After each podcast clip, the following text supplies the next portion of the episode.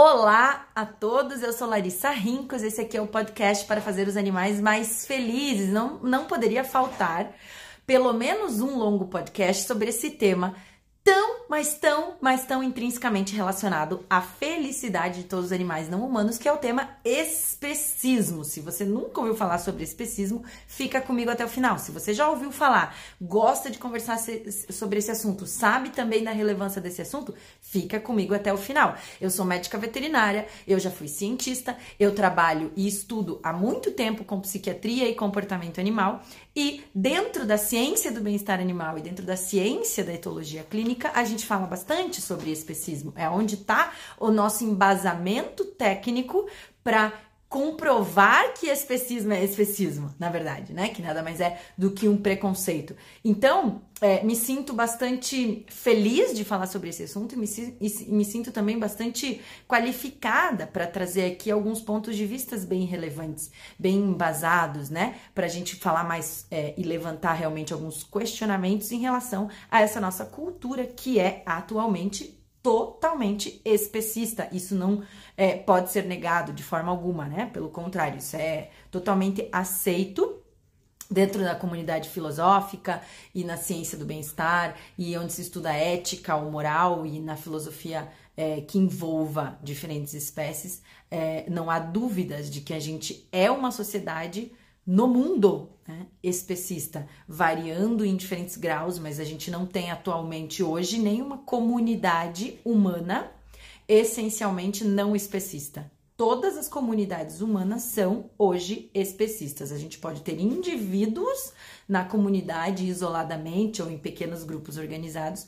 menos especistas do que outros, né? Mas a gente tem aí na cultura ocidental, tanto na cultura oriental, independente da religião, independente das legislações, a gente é sim especista. Todos os seres humanos vivem aí submersos no mundo especista. Então vamos lá, o que, que é especismo, né? Especismo vem daquele sufixo ismo que a gente usa para preconceitos e espécie, que é o início da palavra, vem de es, diferentes espécies, né? Então, especismo seria um preconceito contra espécies.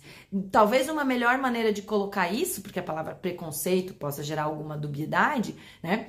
Especismo é quando a gente tem uma consideração moral, é quando a gente julga que uma outra espécie, pelo simples fato de ser de uma outra espécie, vale menos tem menos direitos, pode menos. Outra forma de explicar especismo: toda vez que eu considero que eu, por ser ser humano, tenho o direito de usar, comprar, vender, matar, é, prender, é, tirar um pedaço, usar para testar coisas, enfim, usar uma outra espécie só porque ela não é um ser humano, toda vez que eu, eu faço isso, eu estou sendo genuinamente especista. Então, especismo está relacionado ao usar outras espécies, por considerar que só porque ele é daquela outra espécie, ele pode ser usado. Ele pode ser preso, ele pode ser comprado, ele pode ser uh, dominado, né? Que é uma palavra que caiu um pouco em desuso. Então, especismo é isso, é essa consideração moral, no caso, né? Moral é tudo que está relacionado ao julgamento, às crenças filosóficas, né? Ao que a gente é, considera certo ou errado né? O que o conjunto de pensamentos, de considerações morais que a gente tem formam a ética, né? De um, de um grupo, de uma sociedade, enfim, é, de uma. Nossa, agora ela, ela tá pulando ali na sacola, por isso que é a barulheira, tá? Isso é a gatinha pulando numa sacola de papel que eu dei pra ela brincar, não se assustem com o barulho. Então, to, toda vez que eu considero moralmente uma outra espécie de menor importância, ou que, por exemplo, quer ver um exemplo bem bom Toda vez que eu considero que a liberdade de um outro animal é menos importante do que a nossa, ou seja, a liberdade do ser humano é mais importante do que a liberdade de uma vaca, por exemplo, ou do que a liberdade de um cachorro. Toda vez que eu considero isso, eu estou sendo especista. Toda vez que então eu tiro a liberdade de um animal e eu uso a justificativa de que é porque ele é um cachorro, né? Eu prendo esse cachorro, é porque ele é cachorro. Cachorro eu posso prender. Humano eu não posso prender na corrente. Humano eu não posso prender numa jaula, né? A não ser que a lei julgue que ele tem que ser preso para ser excluído da sociedade porque ele cometeu um crime. Então aí não está sendo especista, né? Eu tenho dois humanos, um livre e um preso. O humano preso não está preso porque ele é ser humano, ele está preso porque ele cometeu um crime. Então é um outro julgamento moral, ético e legal, né? O cão muitas vezes é preso só porque ele é um cachorro. Né? Ou porque ele tá dando trabalho, ou porque a pessoa não tem tempo, ou porque a pessoa não tem dinheiro, ou porque a pessoa não tem conhecimento, ou porque a pessoa não ama, enfim, ou por N motivos, e ela considera que pode fazer o que ela quiser só porque ele é cachorro. Inclusive, prender, por exemplo, numa corrente, prender num canil, prender numa lavanderia, prender num apartamento minúsculo sem enriquecimento ambiental, né? Toda vez que a gente tem a compra e venda de um animal, a gente está tendo especismo. Muito relacionado, muito parecido com o que a gente teve historicamente em relação ao racismo. Né? Então, o especismo, uma forma da gente compreender especismo é a gente pensar no racismo ou no sexismo. O racismo é algo que é muito fácil da gente entender, porque felizmente hoje a gente fala muito sobre isso, a gente está superando muito isso, né? A gente veio de uma história em que o, é, o racismo foi algo muito comum, muito aceito na sociedade, a tal ponto que pessoas só porque eram de uma outra raça, entre aspas, que hoje a gente sabe que nem existe raça, né? Essas pessoas eram compradas e vendidas e quem comprava essa pessoa podia fazer meio que o que quisesse, apesar que tinha algumas leis meio que protegendo, né, que não podia machucar, tinha que cuidar bem, etc. Mas era moralmente uh, aceitável naqueles tempos comprar e vender uma pessoa. E hoje é moralmente inaceitável, legalmente inaceitável, né? Então a gente tem que a lei atual não permite mais comprar e vender uma pessoa. Né? Mas a lei ainda permite comprar e vender outras espécies. Então a gente caminha, o especismo a gente percebe que ele vem caminhando né, num, num, num, num entendimento e numa trajetória um pouco semelhante ao que a gente viu do racismo. Né? Então houve um momento na história em que os humanos realmente acreditavam que por ser de cores diferentes, um era superior ao outro, um era diferente do outro intrinsecamente, por terem cores diferentes, ou no caso, raças diferentes, né? Etnias diferentes. Então, isso aconteceu com diferentes etnias, diferentes cores. E felizmente a ciência trouxe à luz do nosso conhecimento que isso não é verdade. Né? A ciência, através principalmente do estudo do genoma humano, provou que humanos não têm raças diferentes, na verdade, né? Se eu pegar eu, loirinha de olho azul de, de uma região com a maioria dos ascendentes meus, né, antecedentes alemães, e pegar um japonês, nós somos exatamente a mesma espécie e não existe raça.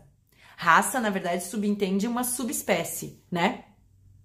Então, é, Hoje a ciência já provou que não existem raças humanas, ou seja, eu sou biologicamente, do ponto de vista é, étnico, né, racial, igual a um japonês, ou a um negro, ou a um índio. A diferença é só externa.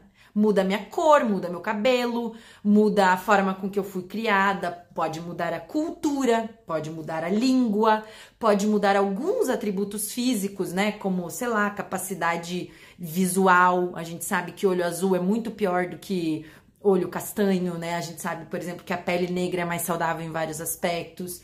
Enfim, e que a pele branca é mais predisposta a câncer. Então a gente tem diferenças externas, fenotípicas, que a gente chama, né? Então, diferenças no cabelo, na pele, no olho, no braço, no, enfim, no tamanho do quadril, né? O do nariz, dos dentes, etc. Dos olhos, né? Os orientais têm os olhos puxadinhos, mas isso tudo é besteira, né? Do ponto de vista legal e do ponto de vista moral, isso tudo é detalhe, é só detalhe. Ah, ali é mais preto e mais liso, ali é mais enrolado e mais loiro, sei lá, né? Mas historicamente a gente teve um longo período em que a humanidade realmente acreditava que havia uma supremacia, que havia uma superioridade por diferentes atributos. Então que por um humano ser de uma determinada cor, ele era melhor do que outros, né? E isso determinou o julgamento moral das pessoas, a forma com que as pessoas eram tratadas e se tratavam, isso determinou a legislação daquele tempo. E felizmente a gente evolui como humanidade. Então, a partir de dados científicos e também da ética e da filosofia, ou seja, da gente pensar em cima, porque o racismo só não foi deposto depois do estudo genômico, não foi só porque a, a, a genética, a ciência provou que a gente não é de raças diferentes que a gente começou a lutar contra o racismo, né? A gente começou a lutar contra o racismo a partir do momento que a gente percebeu que, mesmo que a gente fosse de raças diferentes, somos todos humanos e todos temos direito a ser felizes, saudáveis, enfim, né? E ser bem tratados, independente da raça. E aí, felizmente, depois a gente descobriu que nem raça não tinha. Olha que legal, né? E agora a gente tá num momento histórico semelhante em relação a outras espécies. Então a gente já evoluiu moralmente no nosso julgamento em relação às raças humanas. Então a gente já sabe que somos todos iguais, apesar disso ainda não ser uma realidade na prática em muitos lugares, né? Mas a, a, já é consensual que somos todos iguais do ponto de vista científico, né? E portanto devemos ter a mesma consideração moral e os mesmos direitos Olha que interessante, porque a moral está relacionada sim com o direito. As nossas leis vêm a partir do nosso julgamento moral, né? O que uma sociedade considera certo ou errado é de certa forma transformado em leis, né? Algumas coisas mais rapidamente, outras menos rapidamente. E aí vamos voltar para os outros animais. Qual que é o, o, o momento atual da humanidade? Ainda em muitos lugares, com a maior naturalidade do mundo, se considera que outras espécies são inferiores ao ser humano, igualzinho a gente fazia com as raças. E, portanto, se é inferior, eu posso subjugar. E o que, significa subjugar? Eu decido o que acontece com ele. Eu decido o que é melhor para ele. Eu faço o que eu quiser, porque eu sou mais, porque eu posso mais, porque o meu direito está além do direito dele, porque as minhas vontades estão além das vontades dele. Olha que maluco isso. Então, esse é o momento atual da nossa sociedade. E felizmente a gente já tem uma leva grande aí de filósofos e de pesquisadores falando, escrevendo, estudando e publicando o contrário, né?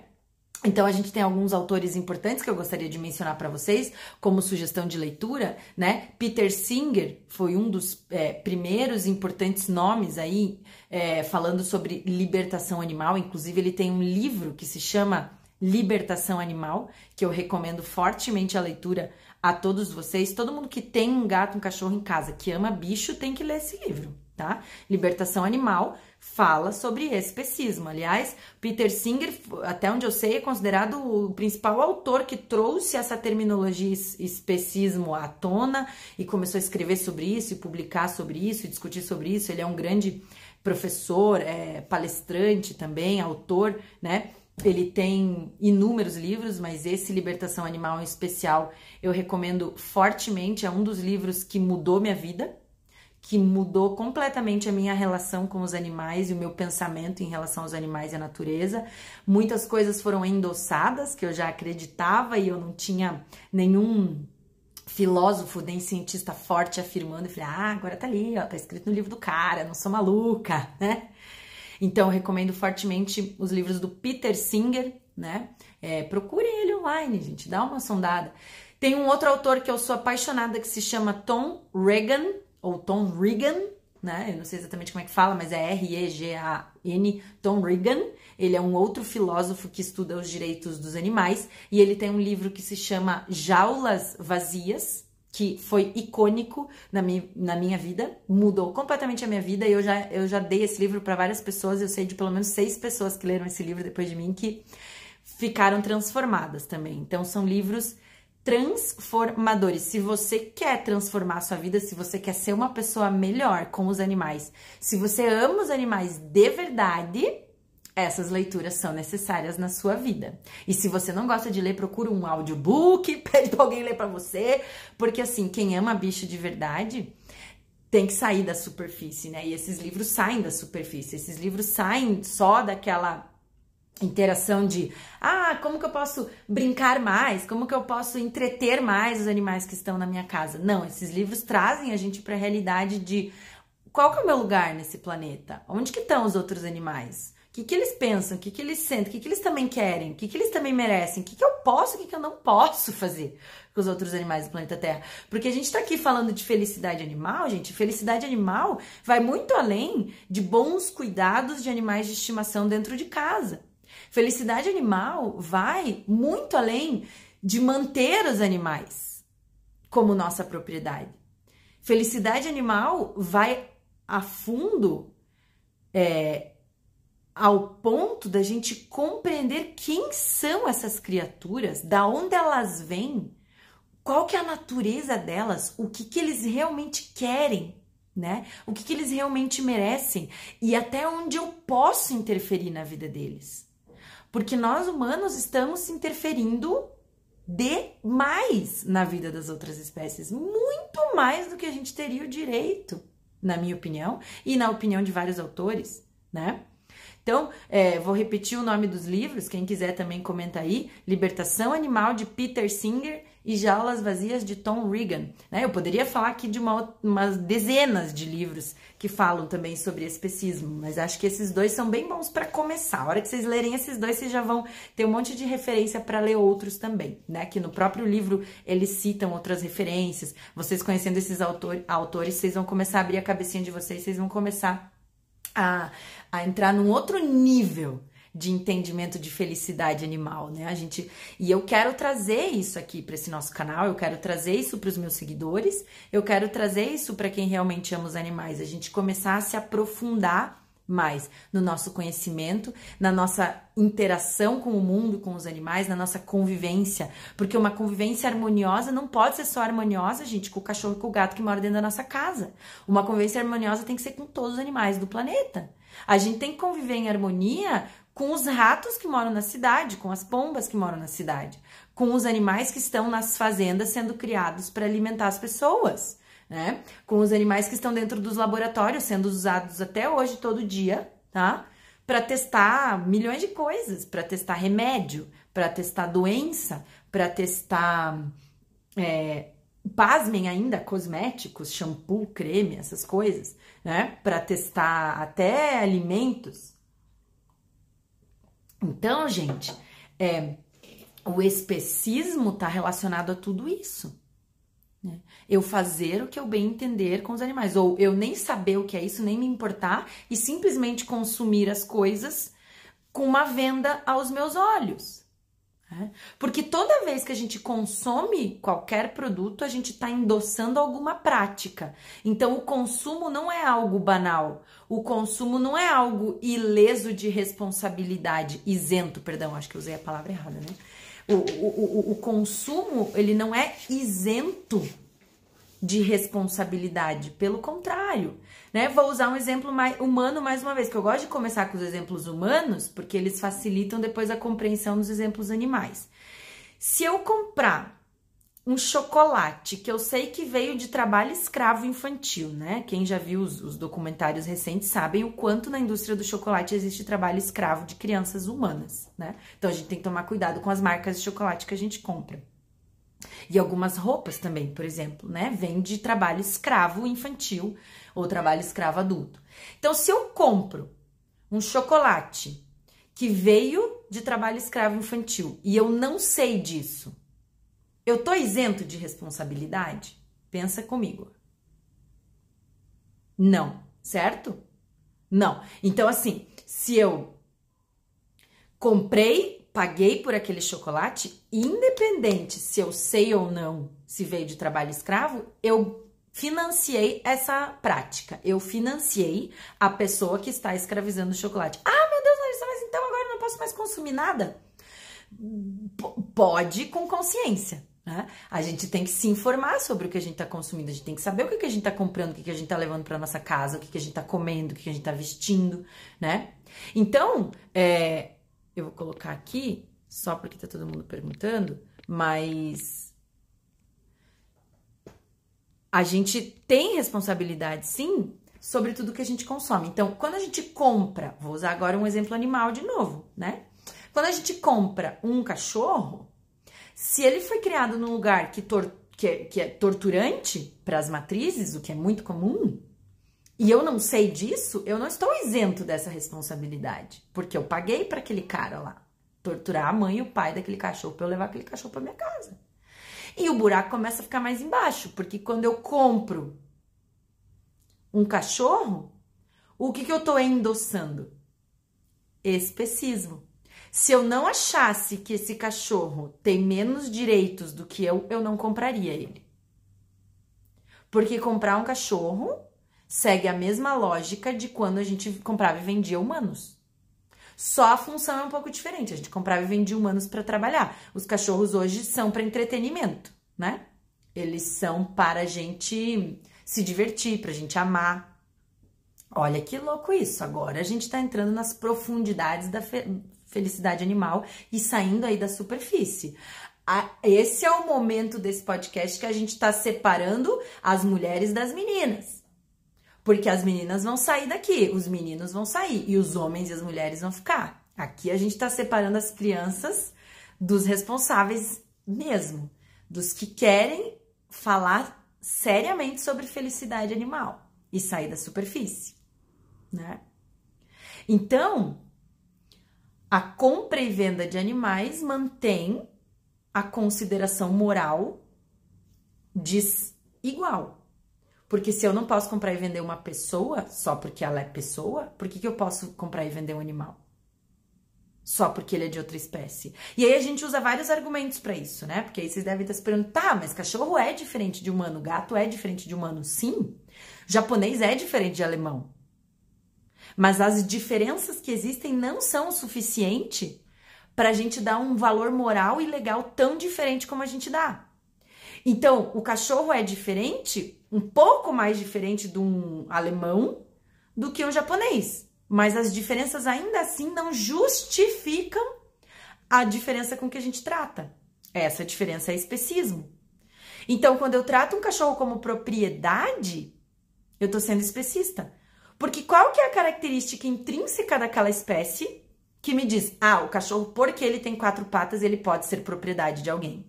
Eu, alguém pode ser dono dele. Só porque ele tem quatro patas? Não. Quais são as outras diferenças de um cachorro para um ser humano? Ele não fala português, ele late, né? Ele tem pelo no corpo inteiro, ele cumprimenta os outros cheirando anos em vez de dar a mão, ele corre no parque livremente com desconhecidos, ele come ração ou come outras coisas que ele encontrar. Percebem? Não tem nenhuma diferença entre o cão e o ser humano que justifique eu tratar eles com uma consideração moral tão menor. E isso a gente pode aplicar para todas as espécies. Por que, que eu trago. Aí, aí o especismo começa a ficar mais complexo entre espécies. Por que, que eu trato uma vaca tão diferente do que eu trato o meu cachorro que mora na minha casa? Por que, que o cachorro que mora na minha casa eu defendo? O gato que mora na minha casa eu chamo de filho, dorme na cama comigo.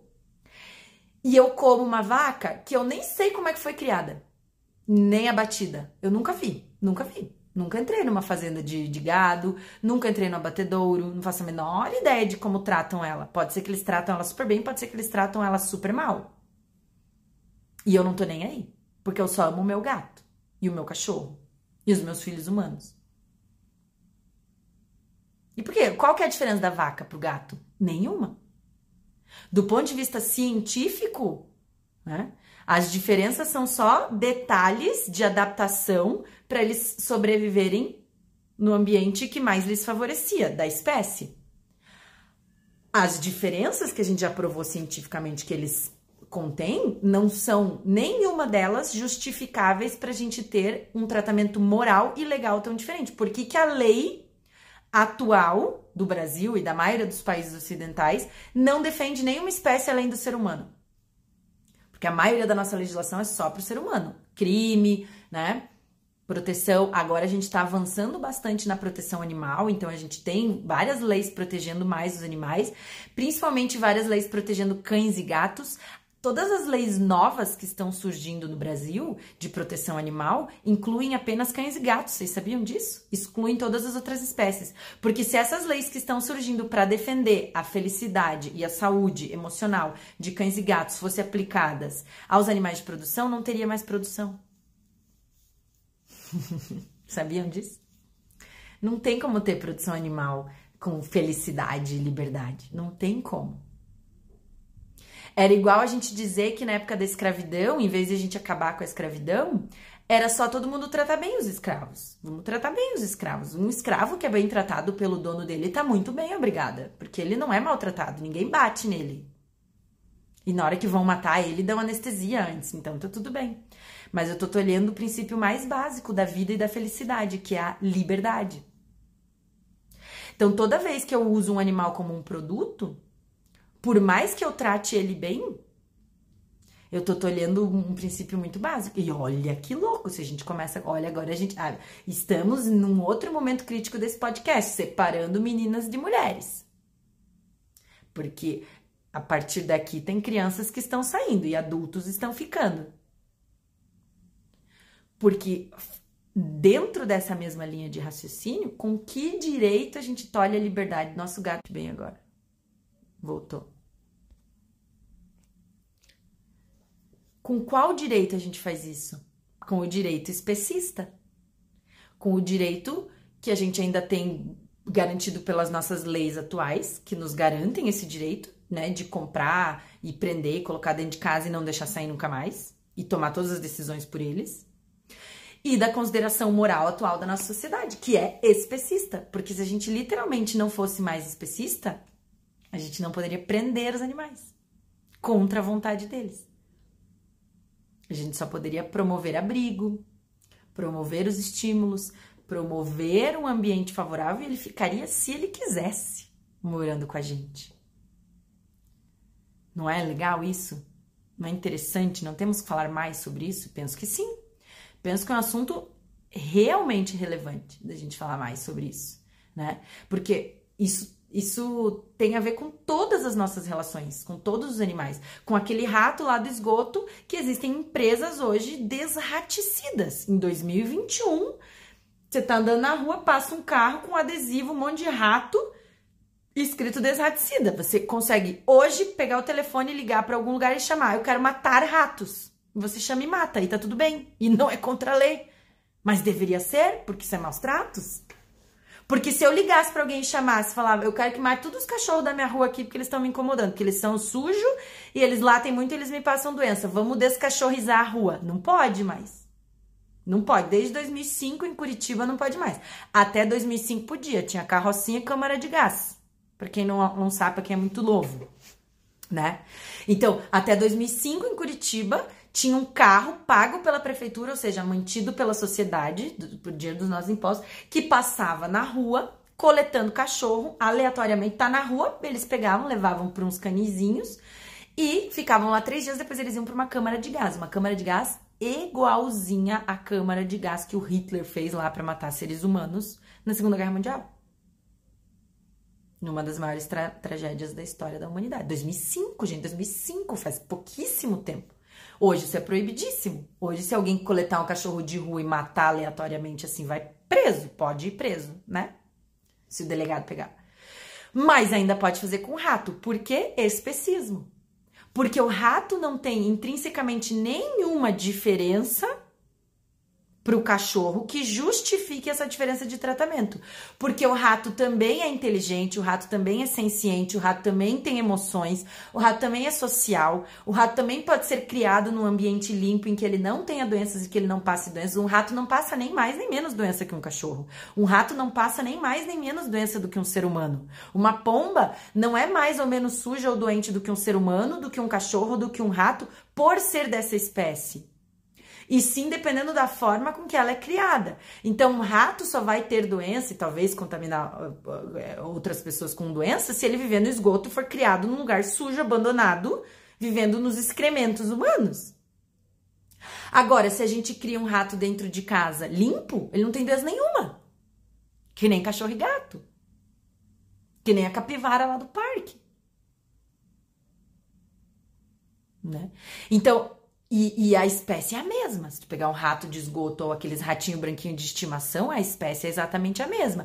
Mas a gente tá aqui falando de especismo, então vamos pegar espécies diferentes. Se eu pegar um rato e pegar um cão, A ciência já provou que eles não têm nenhuma diferença que justifique um tratamento moral diferente. O que, que, teoricamente justificaria um tratamento moral diferente? Que foi os argumentos que a humanidade usou durante muito tempo. Ah, é menos inteligente. Ah, é, não é consciente. Ah, não se reconhece no espelho. Ah, não tem linguagem. Ah, não tem não sei qual pedaço do cérebro. Ah, é, não, não vive vida social. Ah, tem menos memória. Esses eram alguns dos argumentos que a gente usou historicamente. Todos esses argumentos já foram postos por terra em absolutamente todos os animais sencientes. Então, todos os mamíferos, todas as aves, todos os répteis, todos os uh, anfíbios, todos os peixes são cientificamente comprovadamente iguais do ponto de vista cognitivo. Isso significa que eles são é, no mesmo nível de capacidade de valor inteligentes, então eles têm na verdade inteligências diferentes, a gente não fala mais em maior ou menor inteligência, a gente fala em inteligências diferentes. Todos têm linguagem, todos têm consciência, todos têm memória, todos sentem amor, tristeza, felicidade, ódio, raiva, medo. Todos sabem que estão vivos, importa para eles serem felizes. A gente já sabe que não se reconhecer no espelho não quer dizer nada, e a gente já provou que várias e várias e várias espécies se reconhecem no espelho. A ciência já provou que existem sinais de consciência em insetos. E aí a conversa vai ficando cada vez mais profunda. E a convivência vai ficando cada vez mais difícil, cada vez mais conflituosa. E aí tem um conceito que se chama disfunção cognitiva. vou explicar para vocês o que, que é, um conceito maravilhoso. Estudem mais sobre isso também. Disfunção cognitiva é quando eu tenho a compreensão de dois fatos que são opostos, que eu não concordo, mas eu meio que não consigo fazer aquilo.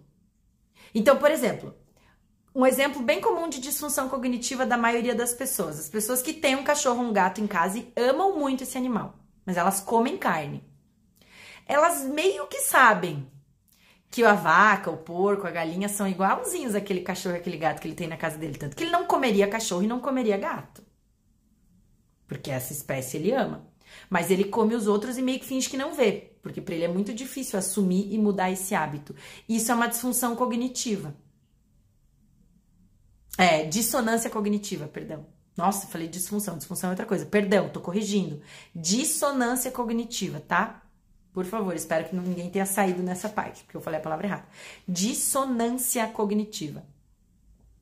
Então, eu tenho uma compreensão de algo que eu não consigo fazer. E isso me incomoda. Mas para não ficar me incomodando, eu não penso. Eu não penso, não falo muito sobre isso.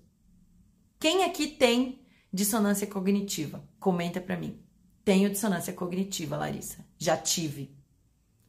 Agora que sei o que é, acho que tenho.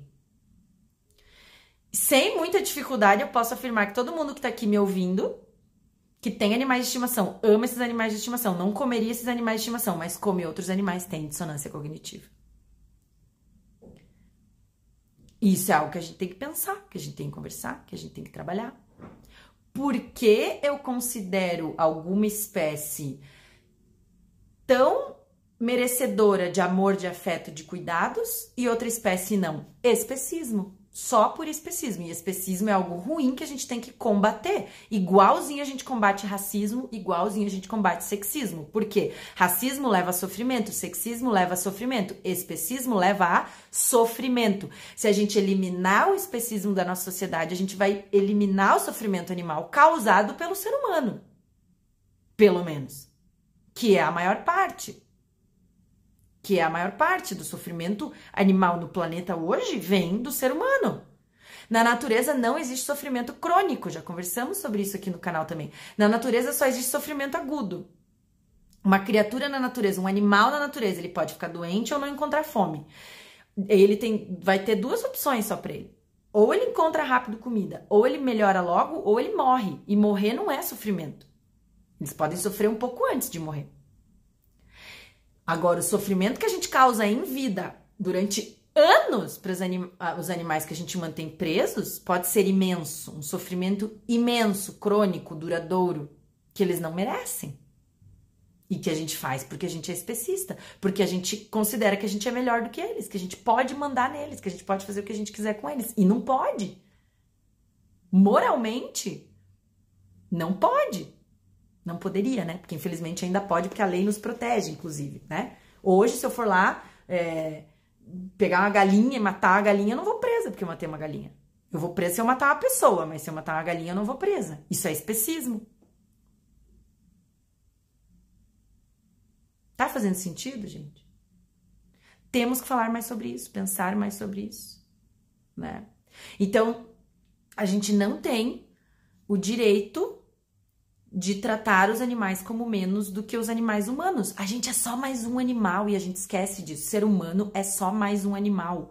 A gente não tem nenhuma diferença relevante em relação aos outros animais conscientes. As diferenças são mínimas, são ínfimas. O Darwin já falava isso e é por isso que ele foi tão criticado e muito do que ele escrevia na época não era publicado, foi publicado um tempão depois, tempão depois que ele morreu, porque ele era um revolucionário.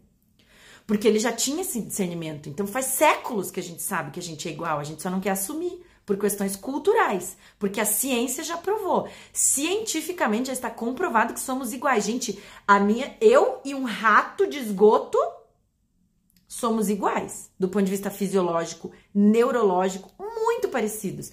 Minha capacidade cognitiva não é muito superior à de um rato, ela é um pouquinho diferente. Minha capacidade cognitiva é um pouquinho diferente da de uma pomba. E eu não tô falando de mim, Larissa, eu tô falando de mim, ser humano, Larissa. A minha capacidade cognitiva pode, inclusive, ser um pouco diferente das de vocês aí. Tem gente aí com capacidade cognitiva superior à minha. Mas a diferença é mínima. Para relevância moral, dá na mesma. Eu não iria num tribunal ser julgada para, por exemplo, ser presa, morta ou não, por ser mais ou menos inteligente de, do que outra pessoa, concordam? A lei é igual para todo mundo. Branco, preto, amarelo, japonês, com universidade, sem universidade. Tem algumas coisas que diferenciam, né? Uns benefícios lá na cadeia, umas coisas meio retardadas, mas. Até porque fazer faculdade não significa que a capacidade cognitiva é superior, né?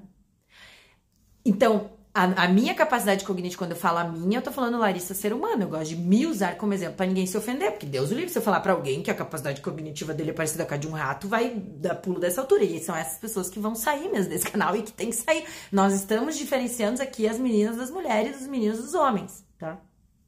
A minha capacidade, Larissa, ser humano, é muito parecida com a capacidade cognitiva de um rato. É tão parecida, mas tão parecida, mas tão parecida, que até hoje a maioria esmagadora das pesquisas científicas de neuroanatomia, neurofisiologia, de farmacologia, de remédios que atuam no sistema nervoso central, essas tarja preta que a gente vive tomando por aí, são estudadas em ratos.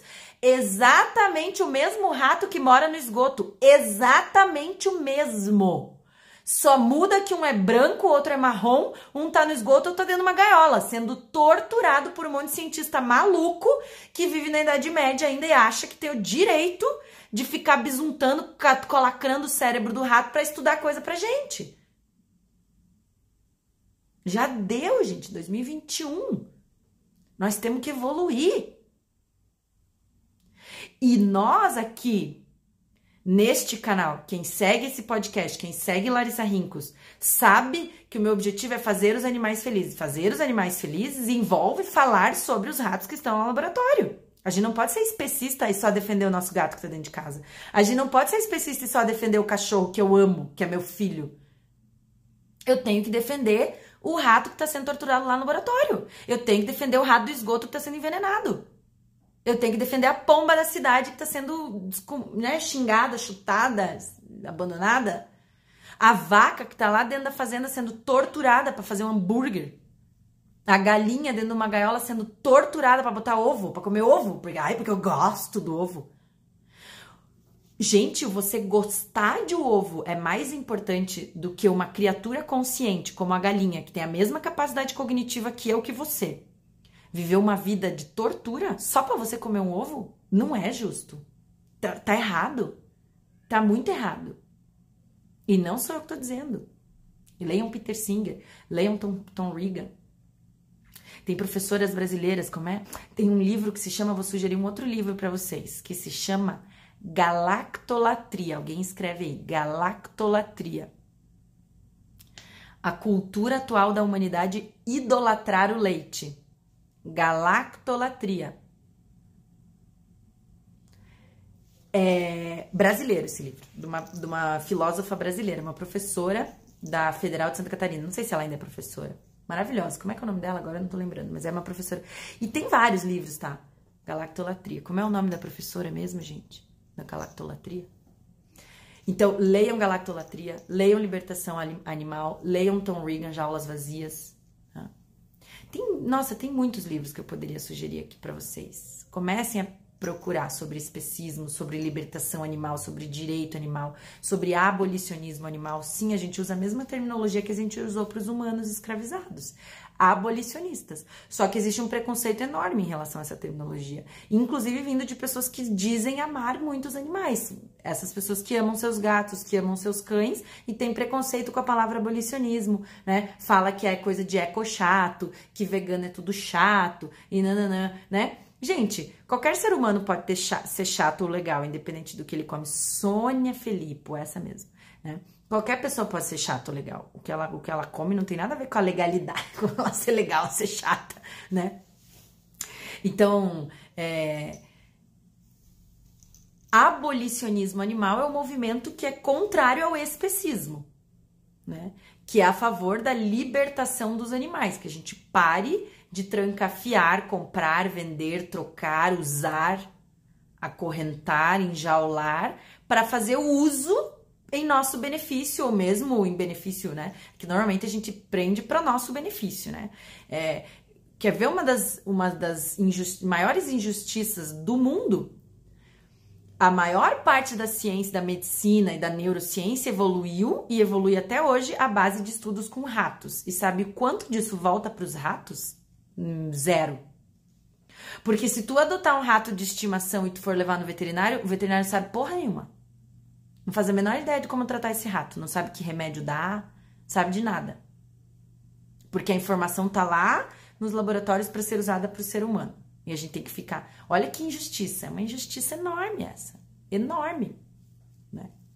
E, inclusive, ignorantes dizem que quando a gente usa algumas informações. É, que a gente aprende com os ratos de laboratório para cães e gatos, a gente está humanizando os cães e os gatos, porque a gente usa essa informação a partir de artigos de medicina humana, né? Eu uso muito isso na psiquiatria veterinária, eu uso muito estudos de psiquiatria humana, de depressão, de ansiedade, de toque, para estudar mais e atender melhor os meus pacientes, e uso muito, porque essas informações de artigos de psiquiatria humana foram, muitos deles são citados e embasados em estudos com ratos, camundongos. Por que eu não posso pegar uma informação de rato e usar para um cachorro?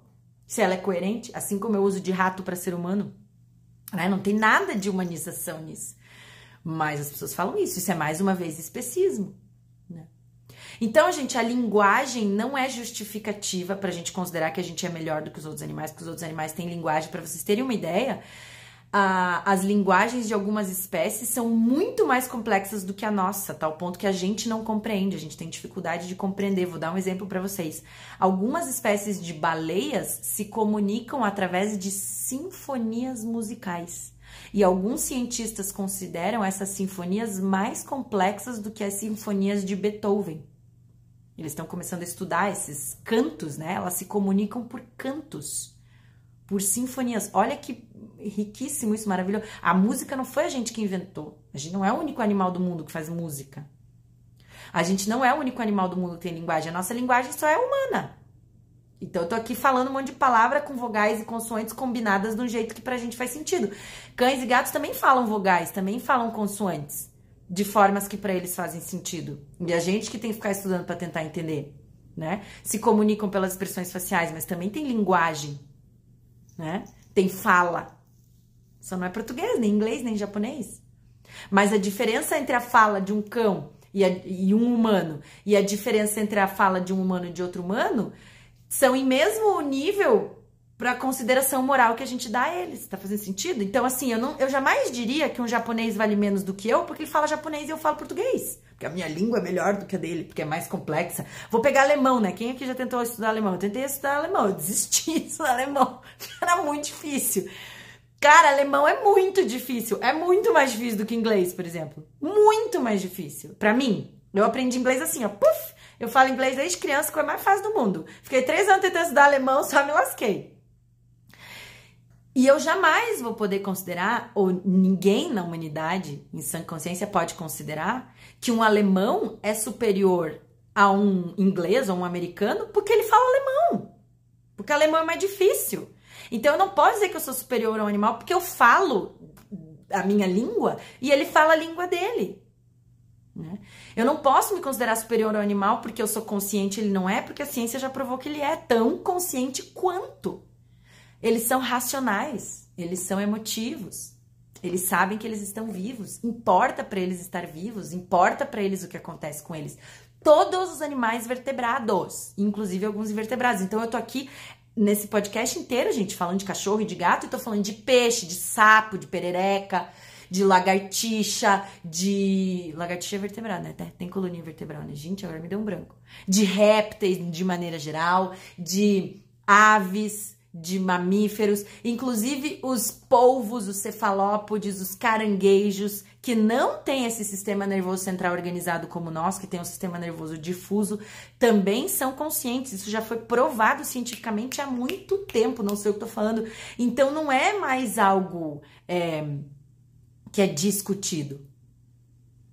Não é algo mais que a gente filosofa em cima. A gente está filosofando agora em cima do especismo, porque a ciência já provou que não existem diferenças. O especismo, justamente, o que, que é? Considerar que há uma diferença, mesmo a ciência tendo provando o contrário. Igual foi o racismo, igual é o sexismo. É claro que um homem e uma mulher são diferentes em vários aspectos. Mas sexismo significa eu considerar que um vale mais ou tem mais direitos do que o outro pelo simples fato de ser do sexo diferente. Isso é sexismo. Sexismo não é considerar homens e mulheres diferentes. Especismo não é considerar homens, cães, gatos, ratos diferentes, porque eles são diferentes. Especismo é considerar que o valor, que o direito à vida, à liberdade, à felicidade é diferente. Isso é especismo e isso nós estamos fazendo atualmente. Isso nós temos que combater, porque isso leva a muito sofrimento. E isso é um erro, porque a ciência já provou que essa diferença não existe. Quer ver? Se a gente fosse aprofundar aqui, eu acho que agora eu tenho que fazer um próximo podcast sobre racismo animal. Porque entra na mesma linha do que a gente está conversando aqui de especismo. A gente considerar que raças de cães ou raças de gatos são melhores do que outras. Uma é melhor do que a outra ou melhores do que animais sem raça. Raça não existe. Raça foi inventada pelo ser humano. Raça não existe. A ciência já provou que raça não existe. Raça é o conceito arbitrário, igualzinho especismo. Especismo é uma, né, é algo arbitrário, que não é embasado tecnicamente, que vai além do que é fato, né? Que é embasado por opiniões. Isso é especismo. Isso é raça. Gente, é muito louco, é, uma, é, um, é muito incrível esse assunto e é muito louco como a gente evoluiu em tanta coisa e a gente tá aqui falando de coisas muito básicas que deveriam ser discutidas lá no primário do colégio, né? Quando a gente mal começou a falar português, já tinha que estar tá falando de especismo já, né? Igual a gente tem que, falar de, tem que falar de racismo no colégio, tem que falar de sexismo no colégio, tem que falar de especismo, né? Então vou fazer, vou fazer podcast sobre racismo animal. Vai vir três pessoas assistir. Vou fazer podcast sobre racismo animal, vocês me aguardem, tá? Então, gente, esse assunto é tão maravilhoso que eu poderia ficar aqui a noite inteira conversando com vocês, cinco horas, dá para fazer mil podcasts sobre especismo, porque existem milhares já de livros e de autores, e eu li muito já sobre isso, eu estudei muito sobre isso no meu mestrado, a gente tinha discussões profundíssimas, a gente tinha grupos de estudos, né, nos quais a gente discutia esses temas, assisti dezenas de palestras brilhantes e sensacionais sobre cientistas, é, de cientistas e de filósofos que falam sobre especismo. Então, é, fico muito feliz de poder estar aqui dividindo um pouquinho desse meu conhecimento com vocês. É, tentei trazer de uma forma bem acessível, com várias metáforas e exemplos que aproximassem vocês dessa realidade, para promover a mudança. E a gente começa com a mudança de pensamento, mudança de informação faz isso, né? Primeiro a gente se informa, ah, agora eu sei o que é especismo. Nossa, eu nunca tinha pensado nisso. Legal, agora você vai pensar sobre isso. E aí a gente vai se aprofundar. E aí, depois que a gente pensa, a gente muda. Que é o objetivo final, porque não adianta nada a gente ficar falando de especismo. Ai, que lindo! Ai, que lindo! Racismo não deve acontecer, todos somos iguais. E sair na rua e ser racista, né? Ai, que lindo o especismo, amo todos os animais. E na churrascaria domingo como se nada, como se nada tivesse acontecendo. Né? Ou comprar um cachorro no shopping porque achou bonito. Né? Ou chamar o desratizador para matar os ratos. Não dá. Porque agora vocês não podem mais dizer que não sabiam. E isso é transformador. E eu falo isso sempre. Porque eu ensino as coisas para vocês e eu, e eu tenho bastante empatia e compaixão com as pessoas que nunca tinham ouvido falar sobre isso. Porque não é algo que se fala por aí. Mas depois que eu falo, aí eu viro pistola. Porque agora vocês não podem mais dizer que não sabiam. Agora vocês sabem. Né? Então, um beijo grande. Compartilhem com o máximo de pessoas, porque todas as pessoas que você conhece são especistas, inclusive eu, inclusive você, em algum grau. Então, na minha opinião, esse é um podcast que, mesmo quem não ama os animais, quem não tem um animal de estimação, quem acha que não gosta de animais, tem que ouvir, porque ele está interagindo, convivendo e pagando e endossando práticas que usam os animais. Mesmo uma pessoa que diz que não gosta de animais, ela usa os animais em benefício dela, então ela tem que saber mais sobre isso. Então, compartilhem com todo mundo, sem exceção. Beleza?